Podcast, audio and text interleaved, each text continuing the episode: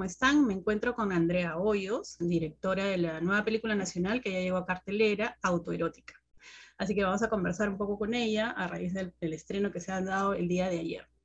Este, cuéntanos cómo te sientes, Andrea, de tener, digamos, tu primer largometraje de ficción ya en las salas de cine. Me imagino que has esperado con este tema de la pandemia, igual que la mayoría, y qué se siente como realizadora que ya estés eh, en las salas, ¿no? Hola Zoraida, ¿cómo estás? Muchísimas gracias por la invitación. Bueno, en realidad muy emocionada, ¿no? Con mucho temor también, porque ya la película pues está más al acceso de todas las personas. Y mm, es mucha emoción, mucho miedo de ver cómo le va a ir a la película, ¿no? En estas semanas, pero contenta porque no pensé que íbamos a llegar al cine, sobre todo con todo esto que mencionas de la pandemia, no sabíamos cuándo iba a ocurrir. Entonces, es una sorpresa, pero que me pone muy contenta.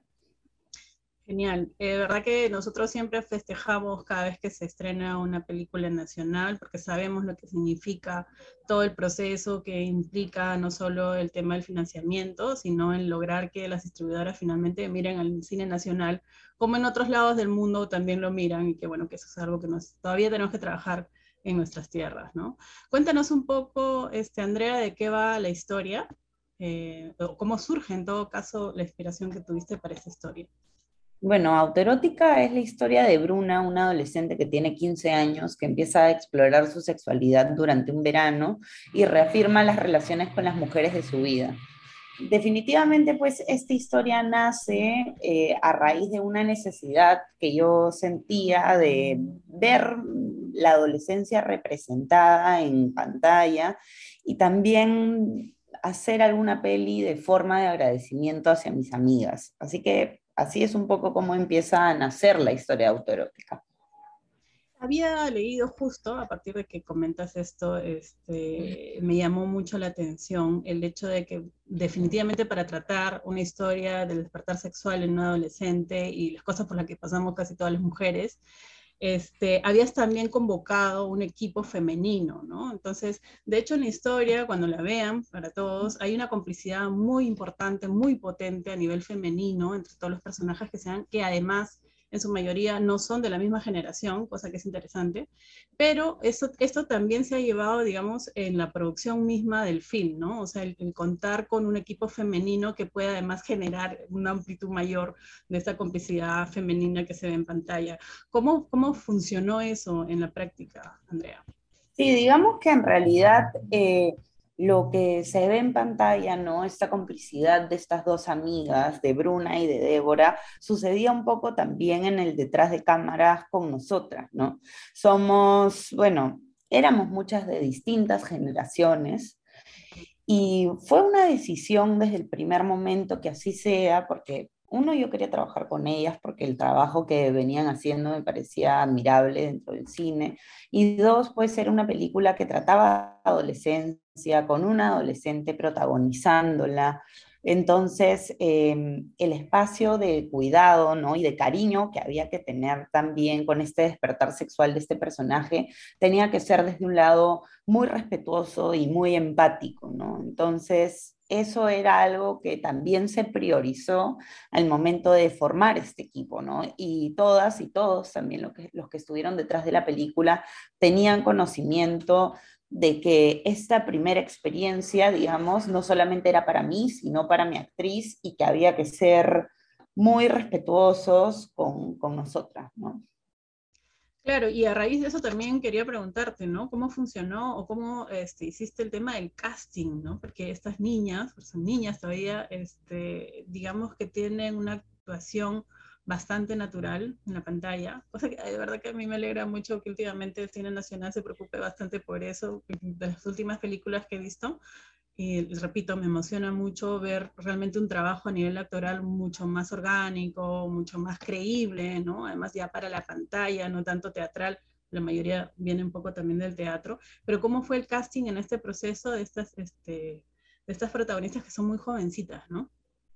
De hecho, sí, esto que comentas a mí también me parece súper importante y me gusta mucho, igual en lo que hago, mezclar a actores sin formación y actores con formación, porque en realidad los con formación te ayudan muchísimo a que las chicas, digamos, levanten un poco y al mismo tiempo ellas pueden ayudar a bajar en caso sea necesario. Entonces se crea como un puente bien interesante entre estos dos universos, ¿no?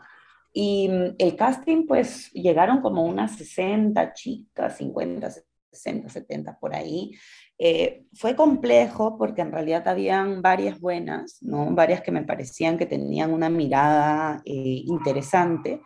Sin embargo, cuando vi a Rafaela, pues vi muchas cosas de mí en ella, ¿no? en la protagonista, y, mm, y me parecía bueno empezar, digamos, este descubrimiento a su lado y que ella lo, lo empiece al lado mío. Y sí, y siento que no, no me equivoqué con esa decisión, ni con la de Rafaela ni con la de Micaela, ¿no? Porque muy aparte del trabajo que han hecho dentro de Autoerótica, me están acompañando en todo este proceso de estreno, de siendo casi mis mejores amigas, ¿no? Porque hay algo pues que compartimos y que nos ha ha hecho que tengamos una relación bastante familiar, ¿no? Quizás yo como una hermana mayor en, en todo este proceso, pero sí fue difícil, pero creo que muy acertado, sobre todo por cómo hemos compenetrado las tres, ¿no? A eso justo también quería llegar, ¿no? Este, el hecho de Micaela y Rafaela, hay una química este, muy fuerte. ¿Ellos se conocían antes de, de la película? No, de hecho se conocieron el día del casting, una bajaba, otra subía. Eh, Micaela le dijo a Rafaela dónde se estaba haciendo el casting porque Rafaela estaba un poco perdida entre todas las escaleras que habían. Ahí fue la primera vez y luego cuando hicimos el casting de las dos, o sea que estaban como preseleccionadas, pero las queríamos ver juntas, y ahí descubrieron que eran vecinas, entonces se regresaron juntas y en la película también son vecinas y empezaron a, cuando quedaron seleccionadas las dos, a ir a los ensayos juntas, se regresaban juntas y sí, son mejores amigas ahora, ¿no? Y se nota, ¿no? O sea, es que de verdad es, bien fuerte porque me quedé con toda la impresión de que ya se habían visto antes y bueno. Y tienen una relación muy bonita. Sí, sí, sí, está muy, muy bien logrado eso, este, bastante bien logrado. Hay, una, hay un tema ahí que, que quería preguntarte, sin spoilear, espero que no, espero que no lo hagamos, es un poco difícil. Este, el, vínculo que tiene eh, Bruna, ¿no? la protagonista de tu historia, con este hombre que, que, es un hombre mayor, ¿no es cierto? Que además parte además de una iniciativa de exploración sexual, como lo has planteado, de un adolescente frente a un hombre mayor. ¿Cómo, cómo interpretas tú eso? Eh, ¿Cómo interpreto cómo que suceda eso? Dices, como claro, lo que pasa es que como hay todo una, este, y, y, tú estás involucrada también en eso, entiendo, toda una lucha feminista porque se entienda un poco el, la relación de edades y lo que puede generar también como relación de poder, ¿no? Y, sí, claro. el uso de poder entre, digamos, una niña, ¿no es cierto?, y una persona grande. ¿Cómo, cómo lo llevas un poco a esta historia o cómo lo planteaste, qué querías un poco este, reproducir con esto, ¿no? Bueno, en realidad creo que es algo que sucede mucho cuando estamos en un proceso de adolescencia y de maduración, y es que sentimos que necesitamos mucho la, la la aprobación de este lado adulto, ¿no? De la adultez. Entonces creo que muchas veces buscamos relacionarnos con este tipo de personas, ¿no? Que pueden ser mucho mayores que nosotras, buscando algún tipo de aprobación. Sin embargo, sí creo que con los años una va agarrando perspectiva y se puede dar cuenta que esos vínculos pues son relaciones de poder, definitivamente, ¿no? Son personas que tienen otras herramientas, indudablemente, en la vida, ¿no? Y que también tienen mucho más conocimiento acerca de su propia sexualidad, aparte siendo un hombre también sobre su autonomía sexual. Entonces, sí creo que hay una diferencia muy grande entre estos dos personajes. Sin embargo, es algo que pasa todos los días, sobre todo ahora que tenemos pues este, el acceso a Internet, ¿no? Hay muchas más posibilidades donde alguien te pueda engañar, uno, con su edad, o que también tú puedas engañar a la otra persona y, no tener tanta información. Entonces creo que estas relaciones terminan siendo súper peligrosas con lo que puede generar para tu autoestima, ¿no? Porque finalmente estas personas usualmente terminan dejándote, ¿no? O, sí, o generando muchas dudas, sí, sí, claro. hay una cosa que me parece, este, creo que pionera, no recuerdo, y de verdad que he visto mucho cine, pero no recuerdo haber visto que se mencione tantas veces el tema del aborto en una película nacional. Y, este, y ahí me parece genial que se esté exponiendo de esta manera, además tan real, o sea, no estamos hablando de una cuestión de terceros, sino en la primera persona de la protagonista, ¿no? ¿Cómo te sientes o qué tan vinculada te sientes con este, eh, digamos, proceso que se está librando en el mundo entero, creo, hasta revolucionario, con respecto a las luchas de género? Bueno, realmente me siento súper identificada, ¿no?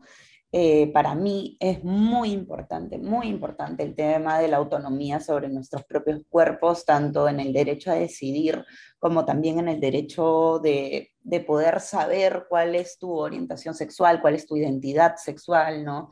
Creo que hay una lucha ahí, pues, eh, muy larga todavía que queda, pero definitivamente me siento muy identificada y también yo no solamente, digamos, eh, dirijo y escribo, sino también eh, soy profesora de cine. Entonces, para mí la docencia es muy importante y la educación sexual está muy ligada a lo que yo hago. Me gusta mucho hablar de temas de género en mis productos audiovisuales y al mismo tiempo también me gusta mucho eh, educar, ¿no? O sea, pero en un tema de, cine.